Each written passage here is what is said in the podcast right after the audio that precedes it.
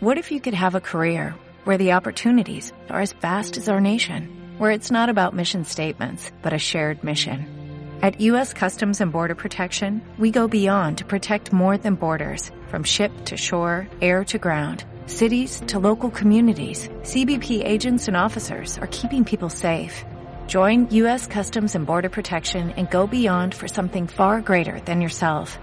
Learn more at. Hola, muy buenas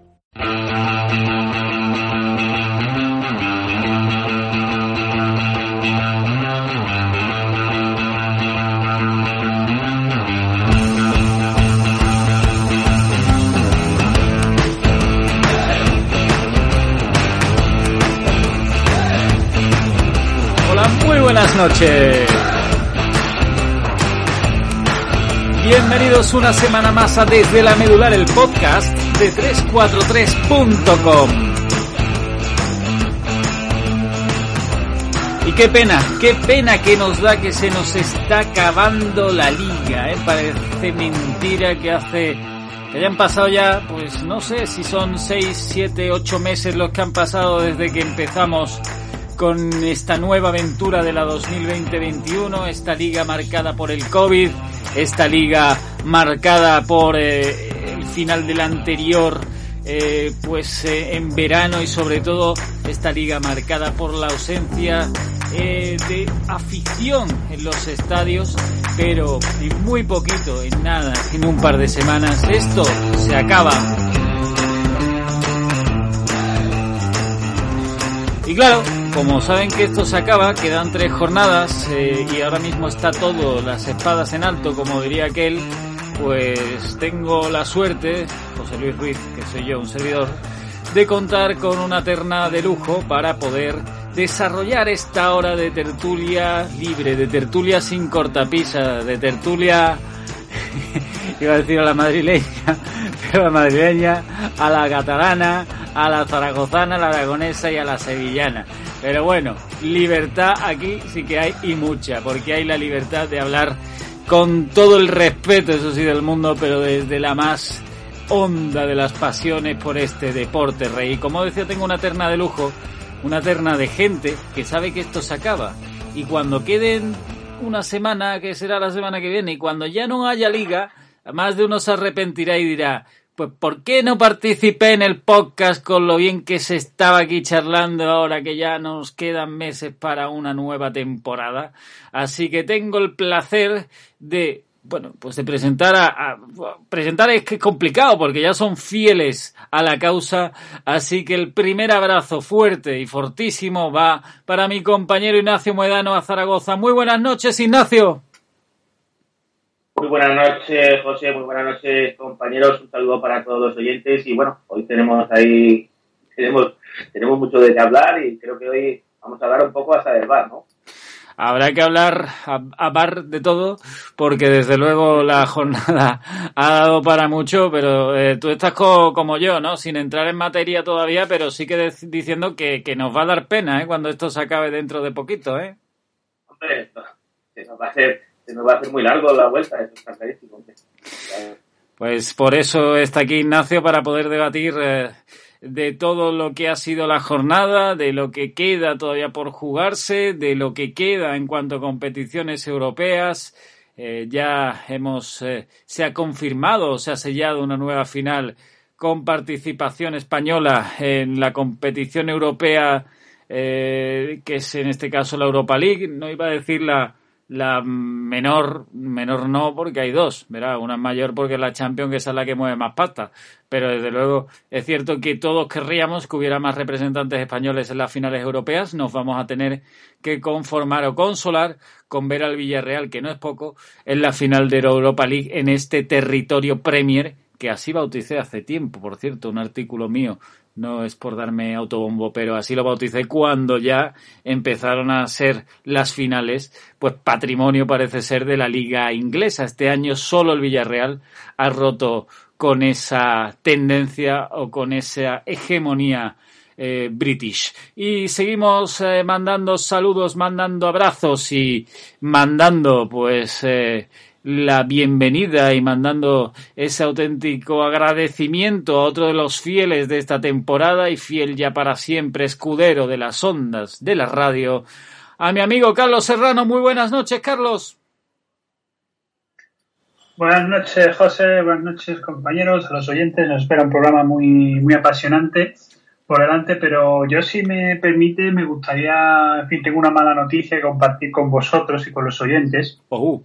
Y me gustaría compartir, eh, no, hombre, sabéis que, hombre, soy de Jerez y, bueno, la Tierra recibió una dura noticia y es que, bueno, me gustaría enviar el pésame a, bueno, amigos y familiares del presidente del Jerez Industrial, eh, Pedro Garrido, que bueno, acaba, bueno, acaba de salir hace poco la noticia en varios medios de ha fallecido en accidente laboral en Rote. Entonces, bueno, pues eh, a toda la gente de Jerez, a todo el equipo del Jerez Industrial, amigos y familiares de Pedro Garrido, pues me gustaría enviarles el, el pésame, ¿no? Aprovechar este espacio que es desde la para enviarles un fuerte abrazo a la tierra y a la afición del Jerez Industrial. Pues dicho queda y el abrazo es compartido por todos los eh, eh, redactores y por todos los colaboradores del Universo 343 de esta tertulia desde la medular, por supuesto, y no solo también a la familia del Jerez Industrial, que por cierto, eh, yo te animo, Carlos, a que un día también, nunca mejor dicho, te animes a escribir sobre ese equipo, segundo equipo de Jerez aunque durante una época fue el primero también, y con una historia detrás, el Jerez Industrial, eh, bastante potente, bastante potente que contar. Eh, y que, bueno, pues eh, como ya saben algunos, se ha desarrollado siempre, si no me equivoco, Carlos, en el campo de la juventud, ¿no? Que es donde jugaba el Jerez Industrial, si no me equivoco, ¿no? Efectivamente, un clásico de la primera andaluza, de donde emite actualmente el equipo, y efectivamente el campo de la juventud, sitio por excelencia cuando uno piensa en fútbol, humilde pero orgulloso de quedar con los amigos para ver fútbol, el bocata de tortilla y el botellín de agua o la lata de refresco, ¿no? Para ver y apoyar a, al equipo. Pues dicho queda y espero que recojas el guante de hacer un articulito sobre el Jerez Industrial y sobre ese mítico campo de la juventud que para muchos jerezanos ha significado mucho esos arcos tan famosos y por cierto campo de la juventud que también dio eh, vio mejor dicho y fue testigo de algunos de los partidos del Jerez cuando hubo algún tipo de imposibilidad de utilizarse el estadio municipal de Chapín, que ya saben que ha habido épocas que ha estado más cercano al tema caballil que al tema futbolístico y hemos visto al Jerez, no sé si en segunda, creo que sí que fue en segunda, jugar algún partido en la en el césped de la juventud. Por cierto, también pues eh, evidentemente extensible ese abrazo y ese eh, y ese solicitud, bueno, solicitud no, de ese ánimo, apoyo que mandamos a la familia de, de él, pero también, por supuesto, la familia roteña, yo como, como buen asiduo a la zona, pues no me queda otra que unirme a él. Pues dicho esto, lo que ha dicho, eh, esto que nos ha comentado Carlos y que mandamos ese fuerte abrazo desde aquí, el otro abrazo y ya último, y no por ello, bueno, el último no, el penúltimo, porque esto es como la cerveza, se lo mandamos a Alemania, al bueno de Antonio Ross. Muy buenas noches, Antonio. Hola, buenas noches, José Luis, Carlos, Ignacio.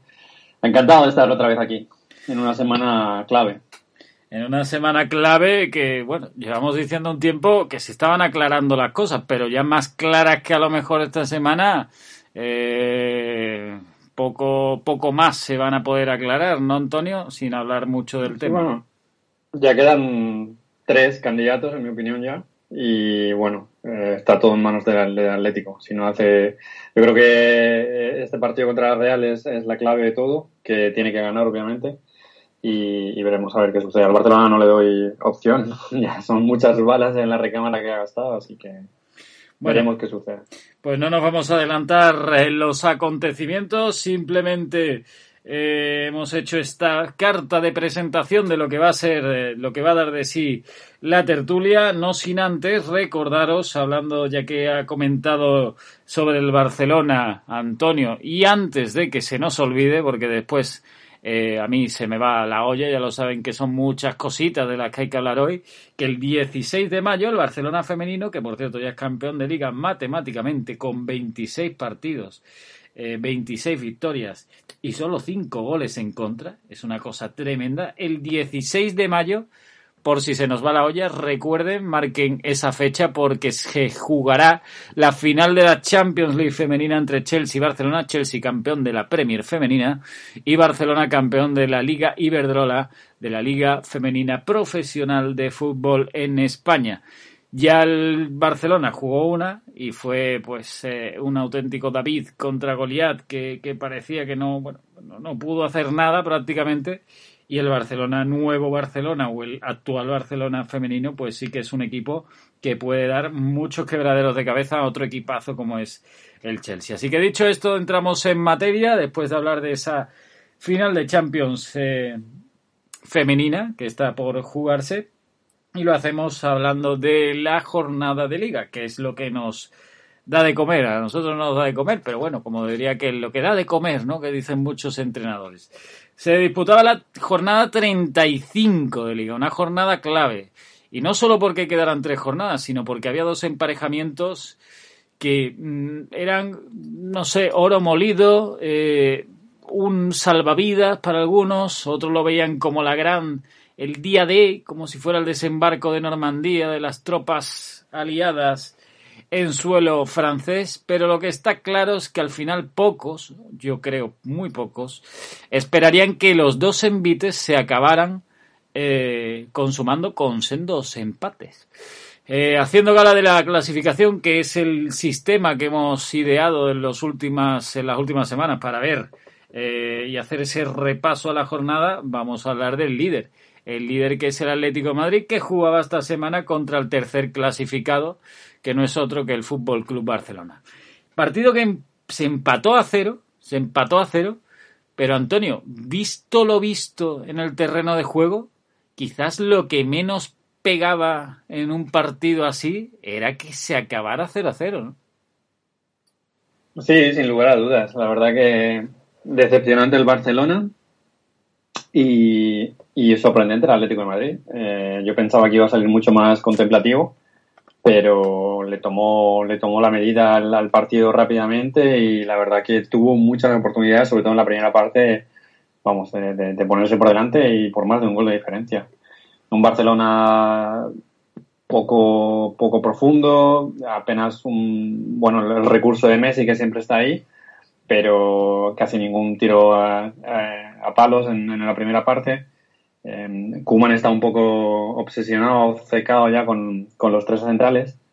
Y bueno, eh, yo, a ver, a ver, yo nunca he sido muy fan de Kuman, sobre todo porque a mí me gustan los entrenadores que cuando ven que su plan no funciona, son capaces de cambiar el, el, signo de un partido, ¿no? Es cierto que no hay muchos en el panorama que puedan hacerlo, eh, pues quizás eh, Guardiola, Simeone y demás, pero, pero bueno, la cuestión es que viendo que no funcionaba el, el, el, planteamiento que sacó con tres defensas y, bueno, defensa de tres y los laterales eh, atacando, o sea, cinco atrás, pues luego pasó a defensa de cuatro, pero bueno, son, son nimiedades, son cambios muy, muy, muy pequeños que no hacen un, no esperas la revolución que uno necesita, sobre todo cuando te estás jugando la liga.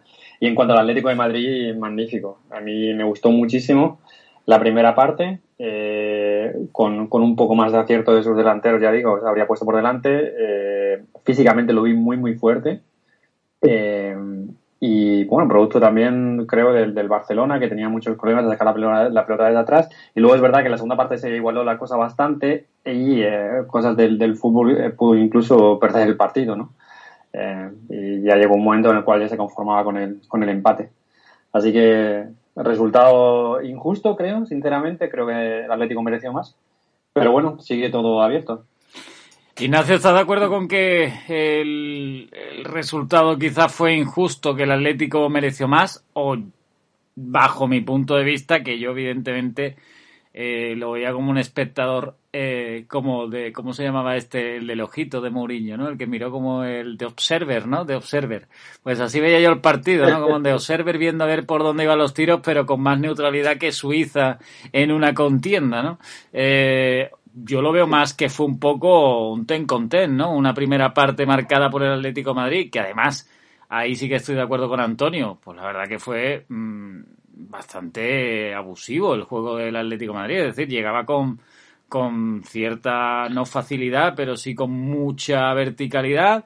Eh, Ter Stegen salvó para callarme la boca de lo que dije la semana pasada, más de lo que parecía. De hecho, eh, los porteros salvaron seis y siete paradas cada uno, que estamos hablando de que hubo trabajito bajo palos.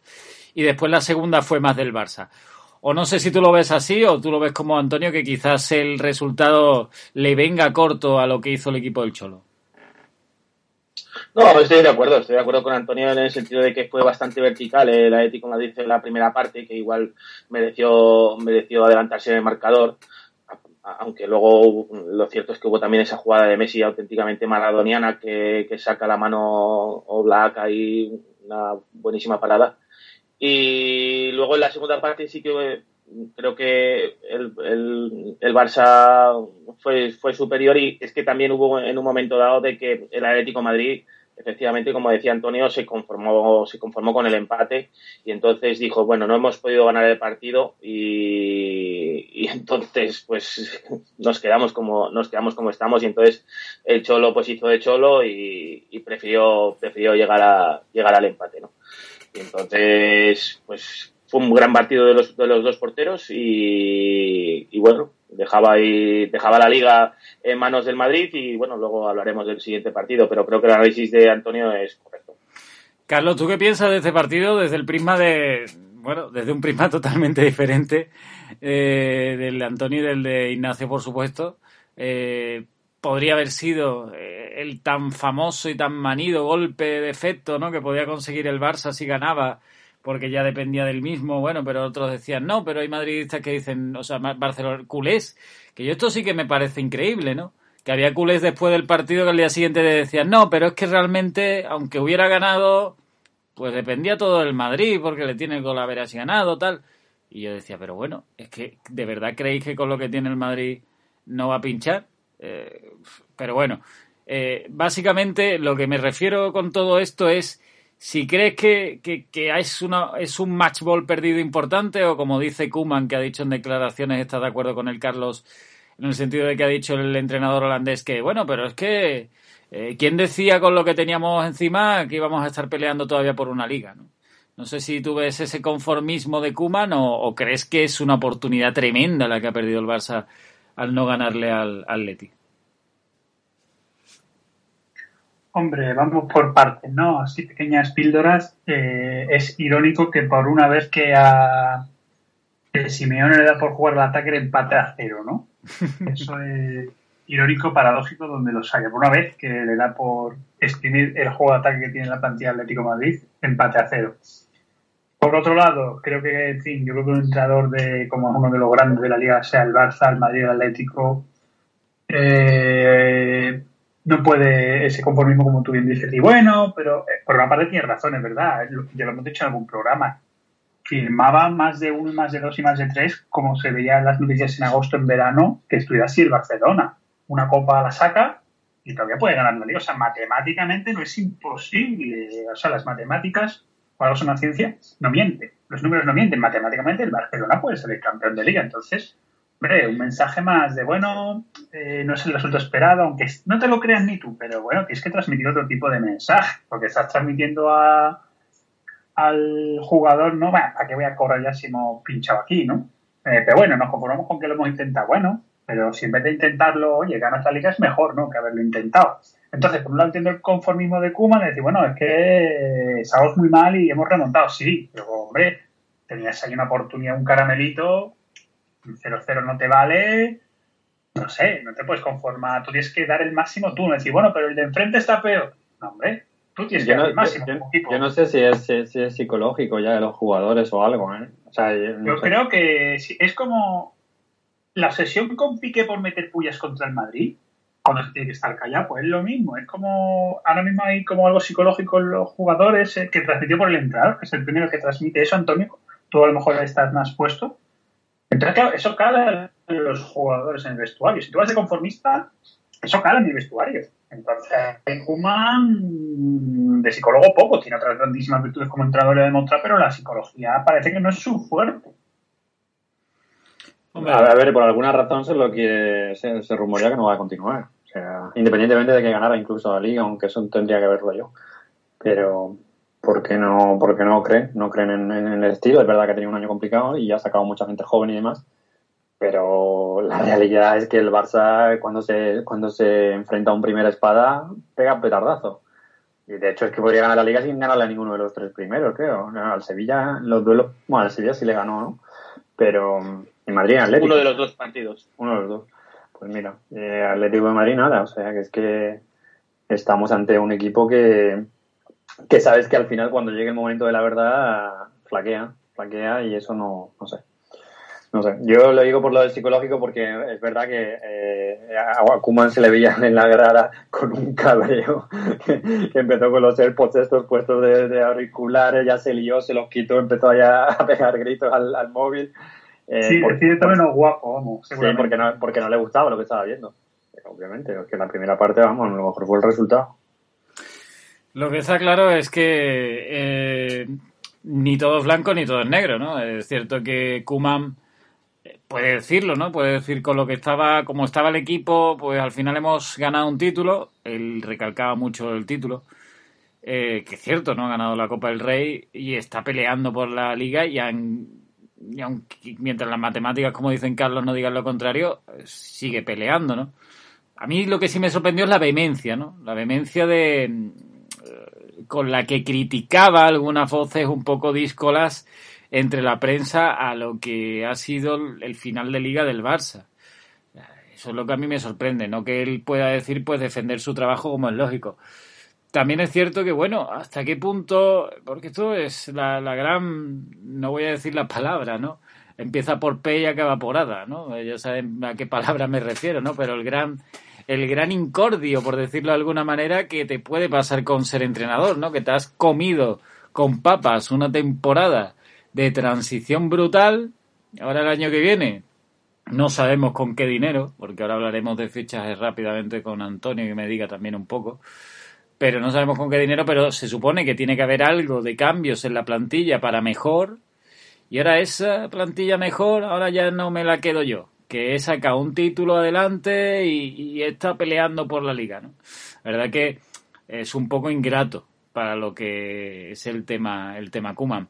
Pero yo no sé si, y así abro a micro abierto, después hablamos de posibles fichajes porque ya se ha hablado de muchas cosas, pero a micro abierto, y esta pregunta vale para los dos equipos, yo no sé si tenéis la sensación, yo desde luego la tengo, y el otro día la solté en un grupo y parecía que a mí me iban a pegar, pero bueno, digo, yo la tengo clara, como no, como no le, no soy de ninguno de los que están ahí en la pelea, eh, ni mucho menos, eh, pero claro, a mí me da la sensación de que viendo el Atlético de Madrid, lo que tenía de colchón, y viendo la de match balls en términos eh, tenísticos que, que, han tenido tanto Barça como Madrid, y sobre todo también lo que ha perdido el Atlético y lo que ha pinchado el Atlético, al final yo creo que el Atlético va a ganar, pero porque no han tenido reaños suficientes ni el Barça ni el Madrid de acabar cerrando la liga, ¿no?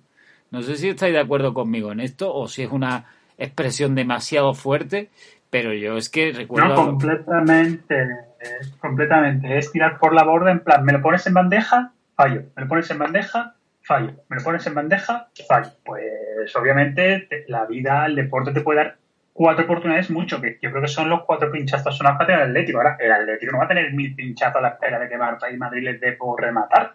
Vamos a ver, es de sentido común. Es que yo he visto eh, temporadas, y en esto estaréis de acuerdo conmigo, en los que Barça y Madrid se han descolgado un poquito. Bueno, ha habido temporadas el Sevilla de San Paoli. Otra temporada fue la Real Sociedad, corregidme si me equivoco, ¿no? La que estaba muy fuerte. O, hubo una hasta que fue el español, creo, ¿no? Eh, hace ya unos años, ¿no? Y eran temporadas de que uno despuntaba y decías, ostras, y sí, y sí, y sí. Y llegaba enero, bueno, febrero y hacía ah. la, la, pisonadora del Barça. ¡Bum! El Madrid, ¡bum! Y no perdían un solo punto. Y este año, O sea, el Barça pierde en Granada una oportunidad de ponerse líder contra el Atlético de Madrid. Dicen, bueno, pero nos queda el partido contra el Atleti. Ahora contra el Atleti empatan y no, bueno, pero es que el Madrid es el que tiene la ventaja. Ahora llega el Madrid, no, oportunidad de oro, ya no hay Champions y, y empata contra el Sevilla que después hablaremos, ¿no? Pero no sé si tenéis esa sensación de que el Atlético de Madrid se puede dar con un canto en los dientes en el sentido de que eh, ese colchón, que ya no es colchón, al final eh, la, de, la inacción de los dos eh, otros perseguidores es la que está haciendo que el Atlético Madrid pueda ganar una liga al final, pues prácticamente por, mm, por decirlo de alguna manera, una liga que se está perdiendo más en Barcelona y Madrid, ¿no? Y aparte creo que el físico está también hay que darle hay que darle mucha importancia y de hecho parece ser que eh, bueno el, el, Atlético el otro día también demostró que físicamente estaba bastante más fuerte que el, que, el Barça y, el físico está condicionando mucho también el, el final de temporada ha sido una temporada eh, marcada por el marcada por el covid por una por una pretemporada muy eh, bueno, prácticamente inexistente para, para, muchos, para muchos equipos y, y, el físico también pues se está notando mucho en, la, en las últimas jornadas, ¿no? Y creo que tanto Barça como, como Madrid pues llegan con las, con las pilas muy, muy, muy, muy justas. Sí, pero que también es cierto que, bueno, eh, no voy a ahondar más en el tema de Barça y Atleti, pero claro, el discurso del físico, o sea, yo estoy de acuerdo, Ignacio, estoy de acuerdo, por supuesto. Pero claro, tú dices el discurso del físico y ahora resulta que el Barça hace cuatro cambios. Cuatro cambios. De la posibilidad de cinco. Y gente que tiene en el banquillo, el otro día, por ejemplo, para darle un vuelco a esto, que es Trincao, que es Pjanic, fichado este año por una pasta, que es Braithwaite, eh, eso no lo saca. Al final tienes ahí una serie de jugadores que no juegan, que no juegan, porque es que no es que no jueguen el otro día, que lo mismo juegan entre semanas y me callan la boca y a lo mejor lo que están pensando ya es el partido que hay entre semanas. Que por cierto juegan, creo, eh, no sé si mañana mismo, ¿no? Por la noche. Eh, que es cierto, ¿no? Que tú lo puedes plantear y digas, vale, yo es que estos los, los quiero para entre semanas, pero cuando te estás jugando todo, lo normal es que jueguen los buenos y si juegan una hora, pues jueguen una hora y los suplentes jueguen su media horita. Pero no me vale eso, ni me vale en el Atlético de Madrid que me digan, no, no tengo cambios y, y, y, te deje en el banquillo pues a gente como Lucas Torreira, que también costó un dinero, bueno, está cedido, pero que también tenía pinta de, de, que no cobra poco, precisamente viniendo el Arsenal, te deja en el banquillo a Héctor Herrera, que hace cuatro ratos Héctor Herrera era el mejor centrocampista del Atlético de Madrid, te deja en el banquillo a Dembélé, que ha venido, nadie sabe para qué, porque lo de Dembélé es tremendo, o sea, el recambio de Diego Costa y al final no juega, pero es que ni siquiera juega Joe Félix titular, con lo cual ya me dirás no sé, yo a mí lo del tema de, del físico sí, pero después resulta que no juegas con todo lo que tienes, o por lo menos no haces los cambios. No sé, la verdad que a mí me, me deja eso un poco, un poco sorprendido, por lo menos a mí, desde luego. Eh, Antonio, para ir cerrando un poco lo que es el partido y dándote también, por supuesto, a los, bueno, dándole también a, a Ignacio y a Carlos la posibilidad de, de comentar y rematar sobre Atlético Madrid o Barça, pero se, habla, se ha hablado de centrales zurdos, a ser posible para el Barça. Salió una lista tremenda. Se ha hablado de centrocampistas ahora, ¿no? Que si Camavinga, que si el otro, que si el de la moto. Eh, se ha hablado de delanteros, ¿no? Lo que al Barça le hace falta es un delantero. ¿Tú dónde pondrías el, punto de mira y sobre todo, ¿tú crees que de dónde va a salir el dinero, ¿no? Que tanto se habla para fichar a un jugador top o a haber que vender antes o cómo se va a hacer? A ver, es muy, muy fácil hablar desde aquí y dar soluciones, pero sin, sin saber realmente el estado de las cuentas es, es complicado. Porque, bueno, ¿de dónde sacas dinero? Vendiendo. Pero el problema es que cualquier, prácticamente cualquier venta que vayas a hacer va a estar devaluado en, en comparación con el precio que pagaste. ¿Lo puede asumir el club? Pues no lo sé, yo intuyo que no. Eh, quiero decir, por poner un ejemplo, Coutinho. Si tú vendes a Coutinho que se hablaba que el Everton lo quería por 40, claro, es un jugador que te ha costado 120. Pues eh, echas las cuentas y, y verás tú la, la, la operación lo, lo, catastrófica que es. Pero, y, y, vender por más de lo que te ha costado, se supone que estás vendiendo jugadores que están en al, al alza, con lo cual tampoco tiene mucho sentido. Pero bueno, no creo que eso eso o a través de crédito. No hay otra historia. Pero bueno, también tendrán el problema de la masa salarial y el Barça se tiene que aligerar eh, sí o sí de, jugadores. En cuanto a qué se podría traer, pues claramente está en función de lo que pueda recaudar. Yo creo, bueno, Eric García es un hecho que viene eh, de manera gratis. Eh, ahí tendrás que sacar algún central. un Titi, el problema que tiene es la ficha, que se le renovó sabiendo que estaba lesionado gran, gran operación y además tiene una lesión, una contrapatía, o sea que es, es eh, la rodilla la va a tener así siempre. Y luego tienes al inglés que quizás en ese caso a lo mejor, bueno, no sé exactamente cuánto te costó, pero no sé si lo sabes tú, Ignacio, cuánto llegó a costar la inglés. Pues yo creo que menos, menos de 30, pues, no, Yo ¿eh? creo, y, más, y más de 20. 30 40, 40 no creo que llegó. Sí, no, no. Yo creo que, fue yo creo que entre 20, entre 20 y 30 millones. Bueno, a lo mejor algún despistado por ahí por Inglaterra nos hace un favor y tal. Pero eso todos los que... Tiene que, tiene, que, tiene que estar muy despistado, ¿eh, Antonio? Bueno, eh, no sé, se llevaron a Diñe, se llevaron, se llevaron, se llevaron a Diñe, que aunque dice Alex, de aquí un saludo para Alex, que 36 es el jugador de la lateral, de, la Premier, últimamente fue elegido, creo, un, un par de jornadas. Eh, bueno, tú sabes, Inglaterra tiene el dinero por castigo. La cuestión, que yo iría por un central, y a un centro, pero un centro quitado Eric García, ¿eh? un central de, primer nivel y un delantero centro. Yo creo que pese a que el estilo del Barcelona, que es un problemón porque es lo que más se cotiza en el fútbol, ¿no? Pero bueno, quizás no te tendrás que ir a un primer espada, sino a un Isaac o algo así de, de la Real, bueno, del Borussia Dortmund en este caso, a préstamo en la Real, algo así. Pues Casi 36 millones pagó el Barça por Cunde, ¿eh? O sea, perdón, por Cunde, ya quisiera. Pagar 36 por Cunde ahora mismo contra Cunde. Por Lenglet. Yo, yo, me pensaba que era, que era... Ya, bueno, pero, pero en este caso tienes que mirar los años que lleva, lo que se ha amortizado. No, no, tiene un valor, tiene un valor de mercado de 25 millones, ¿eh? Yo no sé si es... si se vende por... A ver, si se vende por 25 no es una mala operación, porque ya se amortiza un par de años. Eh, la catástrofe es los, los Griezmann y sobre todo Coutinho, que es, que es un jugador que, vamos, que... Pero ya te digo que yo, yo traería un central y un, y un delantero centro. Porque aunque el Barça no tiene un estilo propio de delantero centro, pero es que depende de Messi y todo. En el medio campo digo que está bien, o esto de Camavinga, este no sé dónde, de dónde sale, porque no, no creo que tenga hueco en el Barça. A día de hoy, con lo que hay. Por lo menos no debería ser la primera la prioridad. Pues juega en el Rennes, ¿eh? por cierto. Eduardo Camavinga, que también sonó para, el, para el Madrid más que para el Barça, ¿no? O se ve que el, representante, está moviendo ahora. Representante bueno, por cierto. Eh, a, mí me gusta Pau Torres, ¿no? Pero claro, este se va a ir al Madrid todo apunta. Bueno, eso dicen. Eso dicen. Bueno, habrá que ver con qué con qué paga el Real Madrid, ¿eh? porque el dinero del Monopoly no creo que le lo trinque el Villarreal, ni, ni el dinero del Monopoly del Barça tampoco creo que lo trinque. Se habla, se habla de la salida de Barán. Bueno. Eh, bueno, a Ramos que no se le va a renovar, no sé. Pero bueno, que por este, por Pau Torres, yo creo que mínimo 40-50 piden, ¿eh? Perfecta, digamos, perfectamente. Yo es que la verdad que lo del inglés ya los que me conocen lo saben, no es santo de mi devoción. Yo cuando se fue por 36 kilos dije, madre mía, el Sevilla que Dios lo ha hecho. Y bueno, ahí está, verá, que también hace buenos partidos, que no te digo no, y tiene 25 años, que eso es lo que hace que valga 25 kilos. Si tuviera 30, vamos, los 25 se convertirían en 10.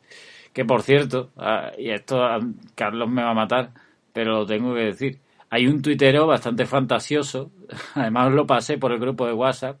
sí, sí, sí, eh, Es fantasía pura y dura. Te soluciona el país en un momento, ¿eh? también. Tremendo. Eh, vende a los descartes del Madrid por valor de, no sé si 500 millones de euros, o sea, 25 por Isco, por Marcelo creo que eran 20. Así te los vendía así, en un pipa, pa, pa, pa, pa, pa. Así engañando a la peña y decía que se le acababan los problemas al Madrid, que te fichaba Haaland, Mbappé eh, Alaba, eh, bueno, no, no, no te fichaba Beckenbauer como el anuncio aquel de Adidas de la Eurocopa del Mundial 2006 porque no porque no había no había por dónde ponerle la carzona pero vamos una cosa tremenda. Bueno es que es que decía que lo tengo delante José decía que a Isco lo vendía por 60 millones. 60 millones. Ya la primera barato. la primera venta ya eh, pero a Marcelo por 35, Marcelo ya tú, bueno, a lo mejor alguna típica lluvia o alguna de estos. Barato, barato, barato. Oye, que Carlos se nos va a ir, nos vayamos a seguir con el tema, que ha salido por el tema fichajes, no porque estuviésemos hablando del Madrid, Pero dicho queda que me resultó muy curioso y claro, vender al inglés por los 40 kilos casi que costó, pues me parece que vamos a tener que llamar a Tom Cruise en Misión Imposible. No, pero 25 está bien vendido, está bien vendido. A ver, 25 si los pagan está bien vendido, si los pagan, claro. Y no en pagarés como hacía Manuel Ruiz de Lopera, ¿no os acordáis de eso? Maravilla, el ditero del, del Fontanal. ¿Algo que apuntar, Carlos Ignacio, sobre el Atlético Madrid o Barça o, o nada? Que al final, con lo tonto, lo tonto, como decimos, el Atlético va a mojar, ¿no? Hombre, yo creo que mm, el Atlético ahora mismo, como vulgarmente se dice, lo tiene a huevo. Pero bueno, pero es que estamos viendo, estamos viendo en las últimas jornadas que ha pasado por tenerlo a huevo el Barça, por tenerlo a huevo el Madrid, pues también ahora, aunque el, el Atlético Madrid ha seguido estando siempre de líder ya, pues no recuerdo ya cuándo, o sea, yo creo que lleva, no sé desde qué jornada lleva de líder, pero vamos, ya no nos acordamos del líder anterior al Atlético Madrid. Y pues hombre, pues tendría que ser un descalabro, pero bueno, en esta liga cualquier cosa, cualquier cosa puede pasar. Yo es que hablo como la semana pasada, desde luego, eh, mi dinero no me lo jugaría tampoco a, bueno, un empate, ¿no? Eh, porque a empate a puntos Madrid Atlético está el Madrid por delante, ¿no? Sí, sí, sí, claro. claro. Sí, eh, todo lo que sea empatar a puntos, el Madrid el único bueno. es campeón porque ha ganado a, a los duelos directos Atlético y, y, el Sevilla era tan importante por el tema del golaveras y sale ganando el Madrid en el golaveras, creo, eh, porque yo... la ira gana 1-0 y era sí, correcto, correcto. Yo es que... eh, fu, esta liga de Valdebebas, ay la pintita que tiene, madre mía. Ay la pintita que tiene la liga de Valdebebas, la segunda de Valdebebas, eso puede ser... Lo que, lo que decíais antes de la liga, de que parece que no la quiere ganar nadie, estaba mirando yo aquí eh, años anteriores. Y bueno, más o menos el campeón de las últimas fueron 87, 88. De hecho, las dos últimas ligas fueron, se ganaron con 87 puntos, que es lo que puede llegar, 86 puede llegar al Atlético de Madrid si ganara todo. Pero claro, el tema es lo que viene por detrás, que, que, que se ha igualado todo más o menos por, plan, por, la, por el nivel bajo, digamos, ¿no? Porque si te vas a la, a la 17-18, eh, la ganó el Barcelona con 93 puntos y segundo el Atlético con 79. Y, y, y si te vas a la anterior, Madrid y Barcelona 93 y 90 puntos, ganó el Madrid. Y el siguiente el Atlético 78. O sea, eh, se, se, se, ha, se, ha, recortado esa diferencia, ¿no? Y claro, se ha recortado a base de fallar todo el mundo, porque es que, vamos, ya te digo, con decir que el Barcelona puede ganar sin haber ganado ningún duelo, duelo directo, pues. Ese es el kit de la cuestión. Esa es la cuestión, creo. Ese es el kit de la cuestión. Yo, yo no me callo porque por, por, por gusto, sino simplemente porque Ignacio ya me ha picado y me ha dicho, oye, es que no nos acordamos de cuándo el Atlético, desde cuándo el Atlético es primero, ¿no? ¿Has dicho, Ignacio? Eh, sí, sí, es correcto. Pues si no me fallan los cálculos, eh, espérate que lo estoy mirando, creo que es la jornada 9. El Atlético se pone en cabeza. Eh, efectivamente, fue segundo desde la jornada 3, pero desde la 9, si no tengo mal entendido, es cuando el Atlético efectivamente se pone ya en cabeza y desde la 9 hasta la jornada actual llega siendo el líder del campeonato. Así que dicho esto, eh, nada. Bueno, ¿y quién va a ganar? Aquí, aquí se hacen, es que yo llevo un par de semanas sin venir, ¿aquí se hacen porras o no? Aquí, aquí no se hacen porras, no nos queda aceite.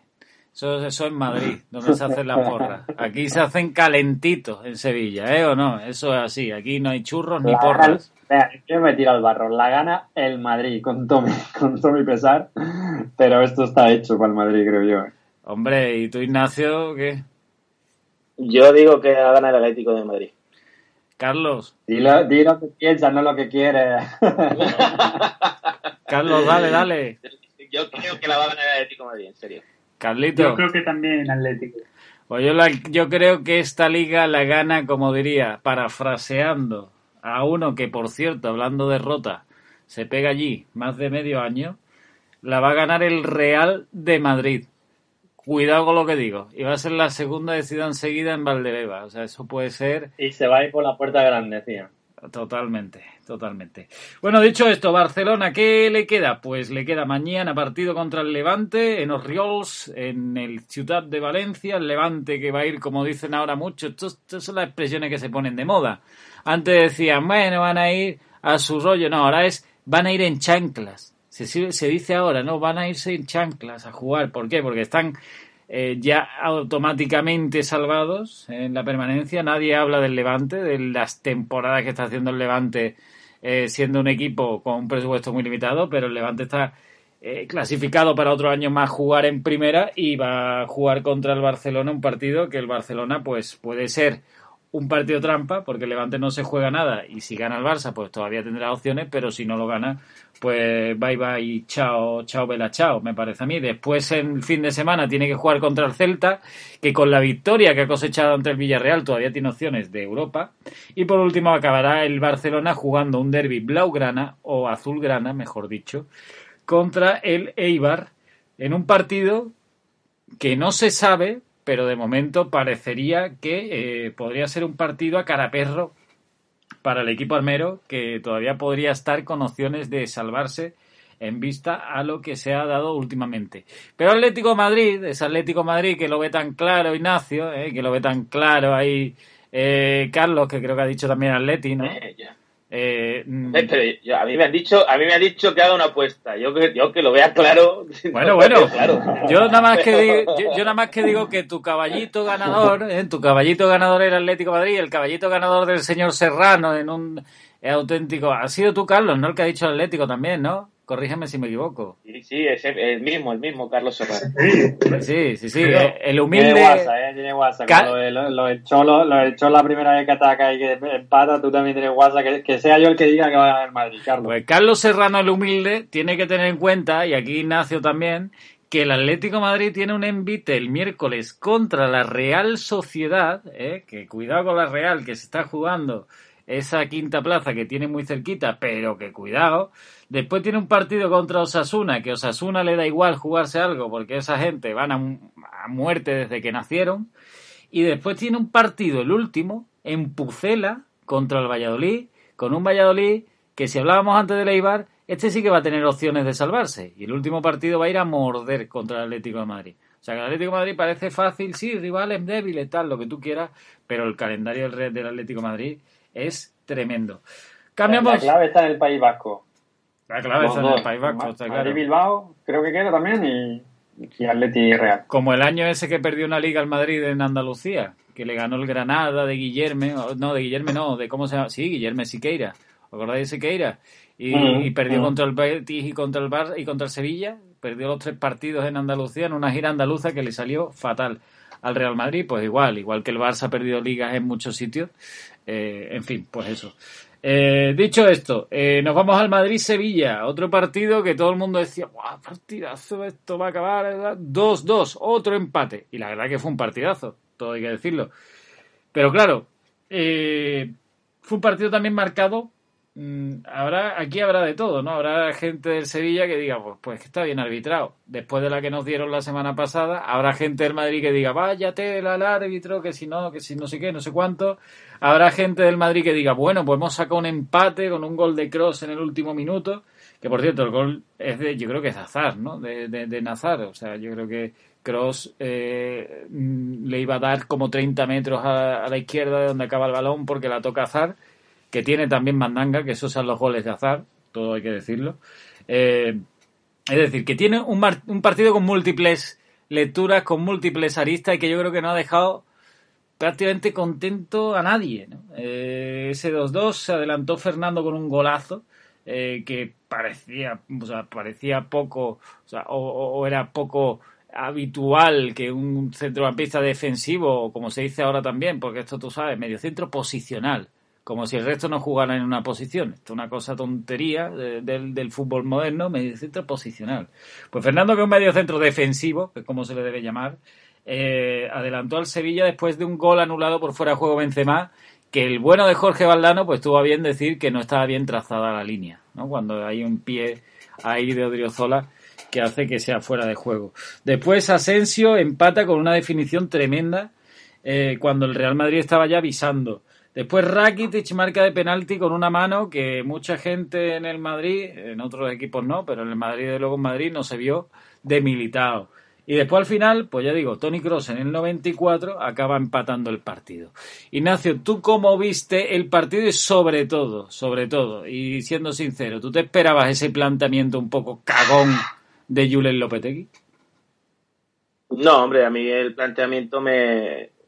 Después de, las últimas jornadas de que, el Sevilla había, pues, había mostrado eh, buena cara a pesar de a pesar de la derrota contra la de Bilbao, pero bueno, parecía que tenía el once tipo con la inclusión de, del Papu en el medio en el centro del campo, eh, liberándole un poquito de cuando empezó jugando que lo ponía por banda, pues el otro día que lo sacrificó jugando de falso 9, pues eh, pues la verdad es que sí que me hombre, no decirte que me sorprendiese, pero pero no me gustó. Entonces, eh, al final eh, el tema salió, salió bien mm, porque metimos el gol, creo que también tuvimos control, pero creo que lo hubiésemos tenido igualmente el control del partido si hubiésemos jugado si hubiésemos jugado eh, incluso dejando al Papu en el, en, el, banquillo y jugando con Rakitic y Jordan y, Fernando en el medio del campo pero teniendo una referencia ofensiva y ya te digo salió bien y para Lopetegui contento porque nos adelantamos en la primera parte y lo que yo creo que quería Lopetegui es que pasasen pocas cosas, pero yo creo que en la segunda parte que eh, me esperaba de mm, que el Sevilla se aprovechase más del cansancio y la fatiga física que tiene que tiene el Real Madrid, pues fue todo lo contrario. Y es lo que mm, un poco pues se le puede echar un poco eh, en cara a Lopetegui porque él dice que esa no era la idea, pero al final es lo que siempre está pasando con el Sevilla. Y es una de las cosas que que tiene que mejorar este entrenador porque mm, eh, eh, son muy pocos partidos en los que gestiona bien, eh, gestiona bien el tema de adelantarse en el marcador en los primeros minutos o, en la primera parte, porque porque luego no, no va no va por el segundo, quiere que no pase nada y bueno, pues contra equipos que tengan menos calidad que el Real Madrid, pues te puede servir pero contra, contra el Real Madrid, por mucha fatiga física que tenga, pues al final es que es, que es el Real Madrid. Y entonces, pues en la segunda parte, pues mm, bueno, pues eh, luego está la acción que, que el partido, pero lo cierto es que el Real Madrid en la segunda parte fue superior. Y a, pesar de que se sacó, a Nesiri con un, con un Papu que estaba ya que estaba ya reventado, porque el pobre, el pobre no podía, no podía más. Eh, yo creo que, no sé, no me terminó, no me terminó de convencer el, el planteamiento y pienso que pues tuvimos una oportunidad histórica de, de haber, aparte de que, bueno, el segundo gol fue en el minuto 94 y pico, 95, eh, una oportunidad histórica, ¿no? De haber, de haber conseguido volver a ganar después de 13 años en, bueno, no en el Bernabéu, sino en, en Valdebebas. Carlos, eh, desde el otro punto de vista te pregunto a ti, eh, para ti el resultado este 2-2, viendo cómo está el Madrid y viendo cómo está el Sevilla, es más una, bueno, es eh, vaso medio lleno, es decir, lo ves bien porque se empató en el 94 y eso siempre da subidón, o vaso medio vacío porque se pierde una oportunidad y es otra más, como hemos dicho, de los múltiples match balls que ha tenido el club blanco para poder recortarle la distancia al Atlético de Madrid. Me estoy bastante de acuerdo con Ignacio en muchos puntos. Que bueno, creo que el espectador neutro disfrutó de un gran partido, de un equipo, de dos equipos que quisieron llevarse la victoria, de, ataque, que querían marcar goles, pero creo que el Madrid debe dar por buen punto en el sentido de que los 20 primeros minutos del Sevilla son, fueron espectaculares. Yo viendo ese partido, y cualquier que vea ese partido, es lo que yo dije en el programa anterior, antes del partido, de, es el como salga el Sevilla, morder al Madrid, porque está muerto físicamente, cuidado. Y yo cuando vi los primeros 20 minutos dije, le va a caer un chorreo al Madrid, porque no salía el Madrid de su campo. ¿Qué pasa? Que cuando perdonas, como decía Ignacio, yo digo 1-0, Lopetegui iba a dar orden de señores, aquí como el primer tiempo, pero jugó un poco a la italiana, ¿no? A contragolpe, eh, digo, como fiándose de que el Madrid en ataque no iba a tal y el Madrid salía por todo, diciendo que yo me juego aquí la liga.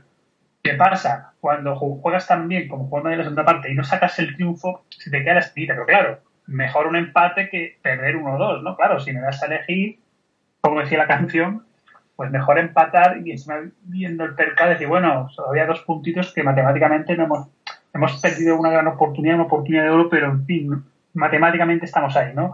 Pero claro, no se puede conformar el Madrid porque es que una vez más y lo que tiene que ni árbitros, ni árbitros, ni nada, fallos de puntería como viene siendo también el handicap del Madrid esta temporada, o sea, que no busquen fantasmas, me indignó mucho la actitud del cuerpo técnico del Madrid después del partido, señores, fallo de puntería, igual que el Sevilla perdón en la primera parte, el Madrid perdonó en la segunda, punto, un buen, un espectáculo, fue un partidazo, y hay equipos que no supieron aprovechar su momento en el partido, nada más, justo empate. Hombre, yo la verdad que a nivel arbitral yo poco que tengo que decir. Para mí el, la mano de Militao es penalti. La, claro, la lo mano... único que yo, Carlos, es que la, ya he liado la es que, o sea, lo único que se puede decir, y efectivamente, pero, o sea, mano como una catedral la de Burgos. Lo que, es, lo que no es, es verdad que mucho encima le damos, no, o sea, es salta Militao que también tiene mucha experiencia para saltar así con los brazos dentro del área. Pero es verdad que la pelota le viene por detrás, o sea que no, no es, ¿cómo se dice el término? hay intencional o, o, tal. Lo que pasa que sí es penalti porque el balón le da claramente en la mano. Lo que muchos decían es que encima le da tarjeta de función, que he leído por ahí, pero no, es salta horrible, con los brazos abiertos, el balón le viene por detrás y le da en la mano. Pero es penalti. Lo habían pitado. No sé dónde la gente se lleva la mano a la cabeza, robos. Que sí, cuerpo directivo del Madrid. Otra cosa es que lo hubieran hecho tarjeta por intencionalidad. Bueno, ya podemos hablar. Pero penalti igual que fuera. O sea, se hubiera pitado, es que una jugada que yo hace tiempo no de que penalti tal y penalti. Dos penaltis claros, uno en cada área, ¿no? Es como, ostras, no me hubiera gustado ser el árbitro. Ahí. Hombre, la verdad que muchas veces que se habla de que el pequeño pitar a favor del grande, no sé qué, pues la verdad que eh, Martínez Munuera, que creo que fue el árbitro del, del otro día, ¿no? Si no me equivoco, efectivamente, Sí, sí, Martínez Munuera. Dejó ¿Sí? claro que, bueno, pues que hay veces que no, bueno, no es que sea, hay veces que sea sí o no, sino que muchas veces refrenda mi argumento y es que son malos directamente y que no es que piten para uno o para otro, aunque muchas veces, pues, eh, casualmente caiga la moneda para el mismo, pero muchas veces que son malos, ¿no? Y, y ahí hay que dejarle y desde luego todo estuvo muy bien.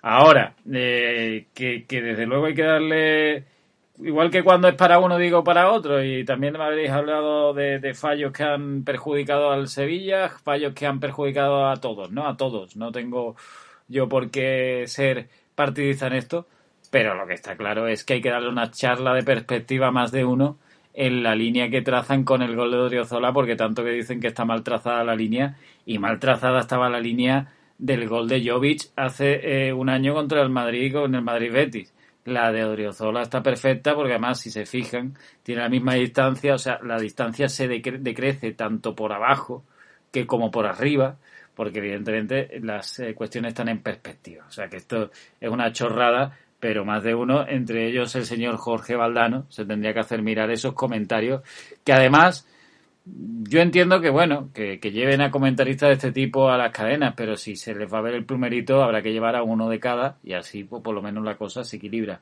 Los que somos de otros. Mira qué sencillo decir, José, perdón por interrumpirme. No, mira qué sencillo decir que era muy justo el fuera de juego y no se hubiera equivocado. Decir, ay, qué lástima, es muy justo el típico comentario entre dientes, pero que dices y no dices, ¿no? Pero es que efectivamente, como quien dice, lo de no me gusta cómo han trazado la línea hombre, señor Valdano, no van a trazar la línea a su gusto, ¿no? Como se puede el menú de un restaurante. La línea es la que es. A mí fue el primero que canté ¡Oh! Y cuando vi la repetición dije, efectivamente, ese pie, esa uña que nos ha cortado, ¿no? Digo, solo antes de saltar al campo, pero estaba en fuera de juego. Entonces, es lo que he dicho. Mucha gente me dice, ¿pero cómo puedes decir? Digo, aquí yo soy madridista, pero no soy forofo. Es que, bueno, penalti de tal, fuera de juego. O sea, tanta gente que quiere matar al árbitro, yo, hombre, señores, eh, militar para decir, aquí se saca lo que Además, el, el gesto de, el gesto de el gesto de jugador es de retroceder porque se da cuenta que se está metiendo fuera de juego. Sí, sí, no. Claro, o sea, o sea eh, el, no, es, no es una carrera continua, por así decirlo, es un gesto de, de frenazo porque se da cuenta que se está metiendo fuera de juego. Efectivamente, el mismo se acuerda de que dice, claro, si no pita el árbitro, yo voy a seguir. De hecho, el Linier no la pita.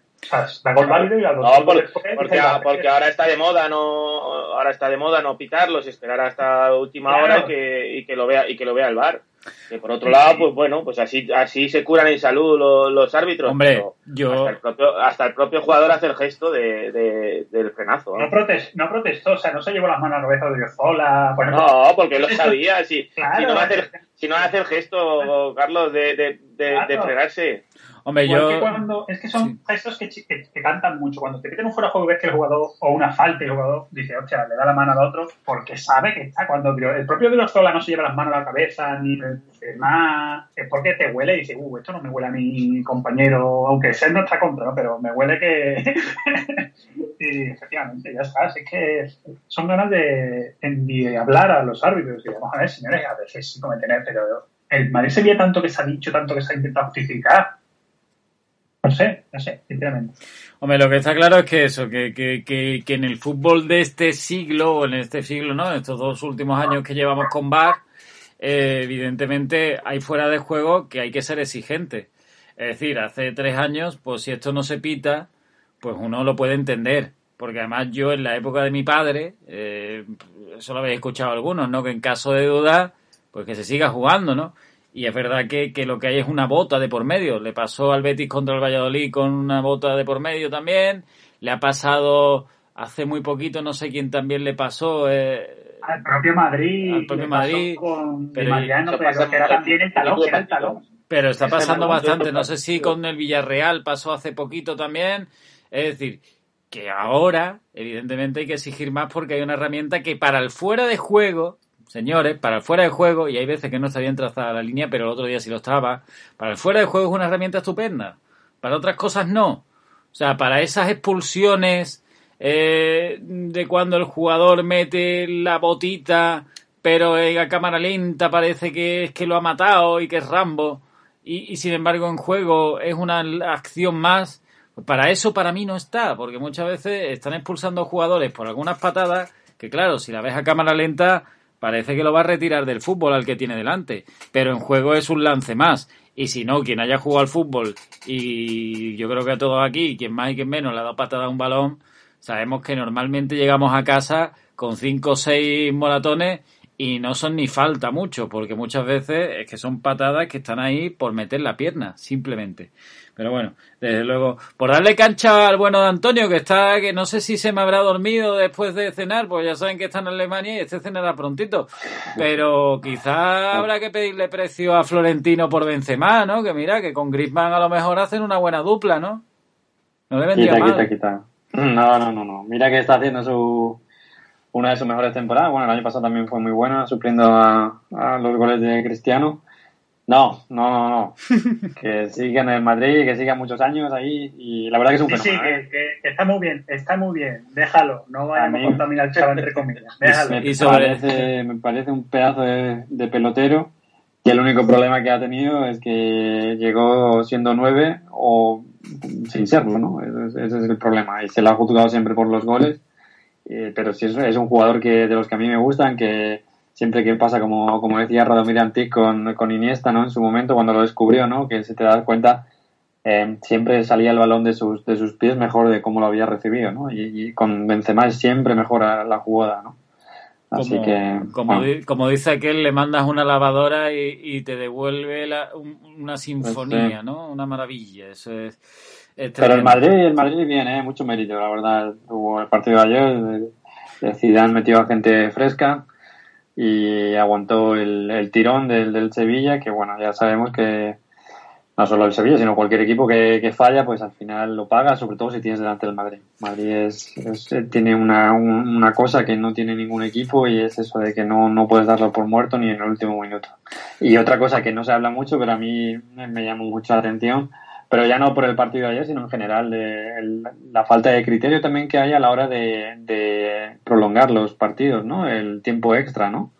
Que yo, yo viví los últimos, o sea, los últimos partidos del Barcelona era, bueno, el mismo, el mismo derbi, o sea, el mismo clásico contra el Madrid también, que, que, se, que, que hay ventanas de cambios, hay un montón de cambios y luego se, se prolonga dos minutos, ¿no? Y no, son cosas que no llego a entender, si es que no hay una si no se lo explican a los árbitros bien o no, no, la verdad que es algo que no, no entiendo. Hombre, el que no lo entenderá Ignacio que le metieron el gol al Sevilla en el minuto 94 y estará diciendo, pues si hubiera durado un minuto menos, pero bueno. En fin, que la verdad que hay tantas cosas inexplicables en el, en el mundo del fútbol que no veas. Pero vamos, yo lo que te iba a decir, Antonio, que quizás el que se tiene que quedar muchos años en el Madrid es Vinicius. Yo lo siento por Carlos, pero, pero es que falla una, falla una delante de Bono Quizás la más clara. Yo lo quería comentar. Pero viste la cara, la cara de Modri, ¿eh? La de Modri. Modri, llegan a poner título en español y solo dice la madre que lo trajo. Es que mira que Bono, Bono le para una Modri de fuera del área. Hay un último tiro de Casemiro que, por cierto, Casemiro, eh, ya saben que les manda un jamón a todos los árbitros de la liga porque es tremendo lo suyo lo de acabar los partidos, pero bueno, eso es tema aparte y no vamos a entrar, no vamos a abrir ese melón. Pero la que tiene Vinicius, la que tiene Vinicius, madre mía de mi vida, madre mía de mi vida. Vamos, ahí el Sevilla yo creo que suspiró durante un momento porque la tuvo el brasileño. Repetición dije, no me lo creo, o sea, porque al principio digo, Vinicius, y digo, hostia, qué paradón, que haber sido para dónde Bono, en plan, bueno. No, no, no. Pero cuando veo la repetición digo, le da en la rodilla y yo, chiquillo, que eso es para No sabe, no sabe ni que ha rematado, coño. Claro, no sabe, en plan, el pase, y luego cuando es ese pase perfecto de Modri, en plan picadito, y el pase de Crosa, vaya, qué belleza, y llegas tú, tío, y tienes que echarle ketchup a un plato de estos gourmets y a Michelin, ¿sabes? Es que me sintió como eso. Total, como, Yo no creo que, que, vaya a mejorar eso, ¿eh? Como, un, como comerte un Whopper con... lo difícil que es el regate, la velocidad. Eh, está empezando a dar mejores pases. Y te antes unos melones y ahora no, ahora dio un pase al hueco al Benzema, por ejemplo, en la jugada del penal, tiene área de, del Sevilla. Eh, se asocian muchísimo mejor. O sea, ciertas cosas mejoran muchísimo, pero de cara al gol es que o se tiene o no se tiene. Pero que decir, aún así, fue de lo mejorcito del Madrid. Que, decir, que eh, tal, encaró, hizo bastante peligro, pero claro, se le pide que ese vaya para adentro. Es el típico jugador que, que, que si estuviera en otro equipo de, segundo escalón diría, bueno, pero es que no las mete, claro, dice, pero por eso está aquí. Claro, que tú digas, no las mete, pero es que por eso está en el Madrid, pues no cuadra, ¿no? Por eso en un equipo, pues tipo, yo qué sé, un Eibar, o sea, un Eibar no, Dios me libre, pero a lo mejor un Villarreal, un Valencia, un que te digo yo, una Real Sociedad que diga el tío, bueno, es que es buenísimo, pero es que no las mete, dice, por eso está aquí y no en el Madrid claro, jugando en el Madrid se le pediría que por lo menos de las todas las que tiene, el 60% por lo menos las metiera. Y es que es verdad que el chaval, pues yo no sé lo que le pasa, pero el pobre le falta ese gol. Cerrando ya con el... Sí, y el último apunte dice José, y aún así se sigue siendo muy injusto que el chaval tiene 19 años, sí, que afortunadamente tiene, bueno, igual un verano le da por entrenar como Oliver Benji tirando contra las olas y llega después de un verano que las enchufa todas, que tiene margen, pero claro, es como yo. Bueno, le quedan 19, 19 años más le quedan de carrera para, poder aprender a meter gol. Lo mismo, lo mismo explota con los 38 la faceta goleadora, que cuidado. Hay, hay cada caso que, que fliparíamos. En fin, que dicho el chascarrillo, nos mandamos un saludo a Vini Junior pero, pero bueno, es cierto que si a lo mejor tuviera más goles, el Madrid este año pues hubiera llegado más lejos y no depender prácticamente de Benzema, que yo creo que ya más al francés no se le puede pedir este año. La estatua, al lado de Zidane, de la manita, ya lo dije, y, veremos a ver cuándo se vaya Zidane y cuándo se vaya Benzema en el Madrid. Como, como no fichen ya un Mbappé, un Haaland, un rollo de esto, será para ver eh, canutas. Pues dicho esto, hemos agotado el tiempo de los dos equipos, deciros simplemente que el Sevilla y sí le voy a pedir a, Ignacio brevedad. Sevilla tiene que jugar contra el Valencia. Villarreal después un partido con mucha guasa, porque ya dice más de uno. Bueno, pues lo perdemos para que el Betis no llegue a Europa, ¿no? Estas cosas de, la ciudad. Y después, por último, un partido contra el Alavés en el que Alavés estará jugando a priori eh, mantenerse en primera. El Sevilla, y esto sí te pido mucha brevedad, Ignacio, ¿el Sevilla seguirá peleando, seguirá compitiendo o con lo que queda y como está dirá chimpún y me meto al Sevilla Atlético? No, yo creo que va a haber cambios, ¿no? Yo creo que, por ejemplo, contra el Valencia, bueno, sí, ya va a seguir compitiendo, pero creo que creo que Lopetegui, eh, pues eh, además habiendo jornada intersemanal, pues yo creo que aprovechará para, para descanso y creo que va a haber jugadores que van a tener más protagonismo. Eh, yo creo que, que Oscar, eh, Oliver Torres y, por ejemplo, pues van a tener van a tener más protagonismo. No sé si en la defensa para cambios. Eh, la defensa lo, dudo más. El Sevilla va a seguir compitiendo, por supuesto, pero, pero sí que es cierto de que ahora ya, bueno, pues va a intentar luchar por, por, esa, por ese récord de puntuación que tiene que tenía una Emery, creo que con 76 o 77 puntos, no, no lo recuerdo exactamente pero creo que sí que va a bajar un poquito un poquito el pistón y allí sobre todo aprovechando ahora contra el contra el Valencia creo que, que este, que este miércoles habrá, habrá bastantes cambios en el once titular. Y el Madrid tiene que jugar contra el Granada entre semana, eh, después juega entre semana, concretamente el jueves, después juega contra el Athletic de Bilbao y después contra el Villarreal cerrará la liga, un partido también durillo, porque el Villarreal no sabemos qué se estará jugando en esos momentos. Madrid tiene un calendario eh, equipos que a lo mejor no son los más altos, pero si el Granada, por ejemplo, partido que se está jugando ahora mismo, eh, le ganase al Betis, el Granada estaría ahora mismo peleando por Europa en la próxima jornada frente al Real Madrid. Eh, Carlos, muy brevemente también, ¿al Madrid le queda fuelle para afrontar estos tres partidos y sobre todo con dos entre semana? O sea, con uno entre semana. Pues no sabría decirte, José, sinceramente.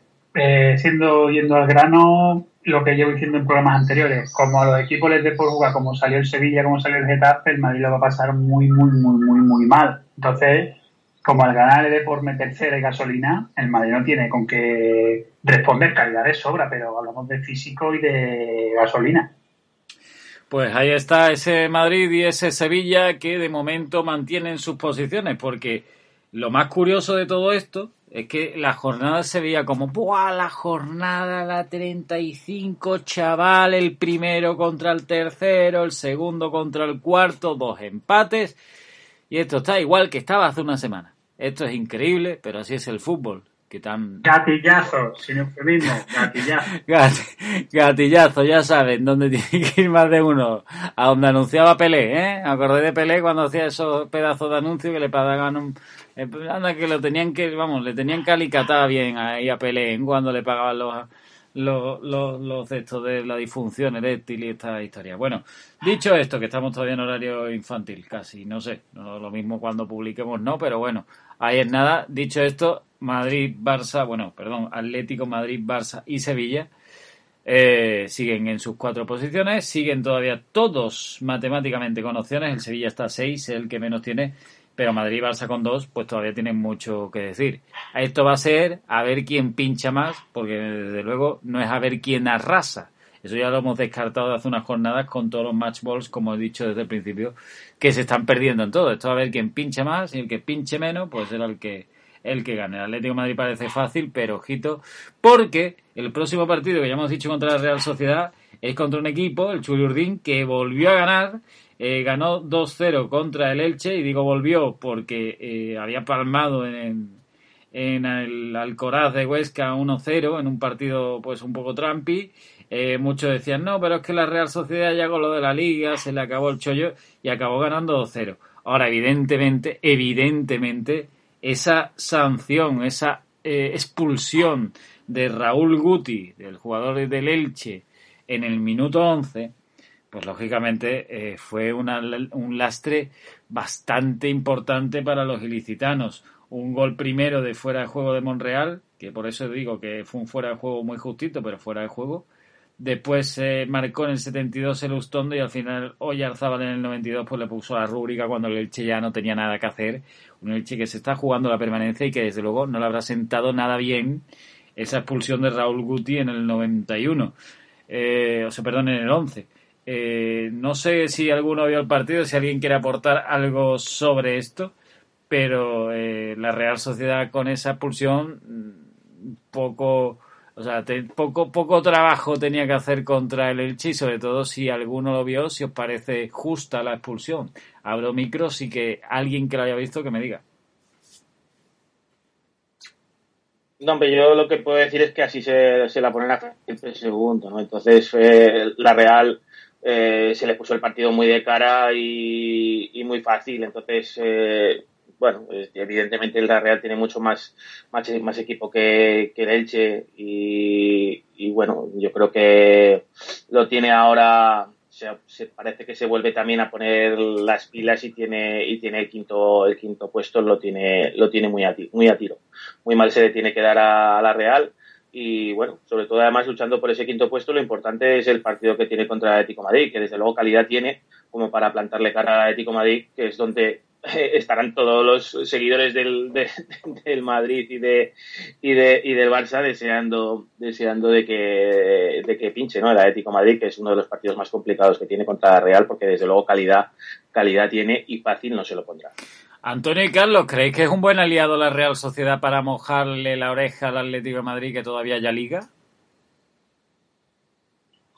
Hombre, si hay que elegir alguno de los que queda, sí, eh, apostaría por ellos, pero pero bueno, el, el yo creo que la, verdad que no sé no sé qué decir, sinceramente voy decir, Atleti está fuerte, ha pasado ya el bache del o el, el, el Rubicón, ¿no? El Barcelona pero lo mismo se relaja y, y pincha. Eh, tengo ahí una situación un poco de, de que si empata, el Madrid va a llegar, va a ganar y va a ganar la liga, entonces puestos a que gane el Madrid la Hombre. liga, que le gane el Atleti. relajarse, Antonio, relajarse, relajarse yo no lo creo, pero, pero que si, eh, que si un partido que se le puede, que se le puede plantear complicado por las circunstancias de que se adelante primero la Real Sociedad, porque calidad, como decimos, tiene de sobra, Sí. pues, pues eh, si ese partido se atraganta y, y el Atlético de Madrid eh, tiene esa presión añadida, que al final, por ejemplo, pues puede ser como le pasó al, al Sevilla con el Atlético de Bilbao, ¿no? Eh, a pesar de ser superior, si el partido se te pone de, de, de que no, de que no, de que no, pues es, es un, eh, desde luego es el, yo creo que es el, el principal rival que más peligroso que puede tener el Atlético de Madrid como para, Mm. como para poder fallar. Lo que está claro es que es un equipo duro, difícil, más con la vuelta de Silva ya que ya está entonadillo, con Oyarzábal, con Isa que incluso ha sonado para el Barça, a Isa que incluso le sacaron, eh, lo sacaron pues unos minutos antes del final para también, no sé, mantenerlo entre algodones contra el Atlético de Madrid, pues va a ser un partido importante. Aunque yo creo que aquí la clave, eh, la clave de todo esto la tiene un equipo que juega ahora mismo. La clave de todo esto la tiene el Real Betis. Porque si el Betis gana hoy al Granada, se pondrá dos puntos de la Real Sociedad. A nadie se le escapa que si el Villarreal gana la Europa League, ojito al dato, que lo va a tener complicado, lo va a tener nada meo para ganarle al Manchester United. Más el Manchester United de este año, que está brutal. Pero a nadie se le escapa que si el Villarreal gana la Europa League, hay una plaza menos de Europa League. Porque el Villarreal va a Champions y, corregidme si me equivoco, el séptimo ya no va ni a la Conference. Entonces, ¿qué pasa? Que si el Madrid, o sea, si el Betis le gana hoy al No, Granada, eh, eh, ya, ya la conferencia es esto, ¿no? Sí. efectivamente, por eso se pierde una un puesto de, de Europa League. Claro, Sí, sí, sí, eh, estamos hablando de que si el Betis gana hoy, se pone a dos puntos de la Real Sociedad. La Real Sociedad ahora se las da muy bien, muy fácil, porque ha conseguido un colchoncito, pequeñito, para, esa quinte, para ese quinto puesto que le da acceso a Europa League sin problema. Pero si el Villarreal gana, el sexto va a la Conference. Después de una temporada de la Real Sociedad bastante buena. ¿Qué quiero decir con esto?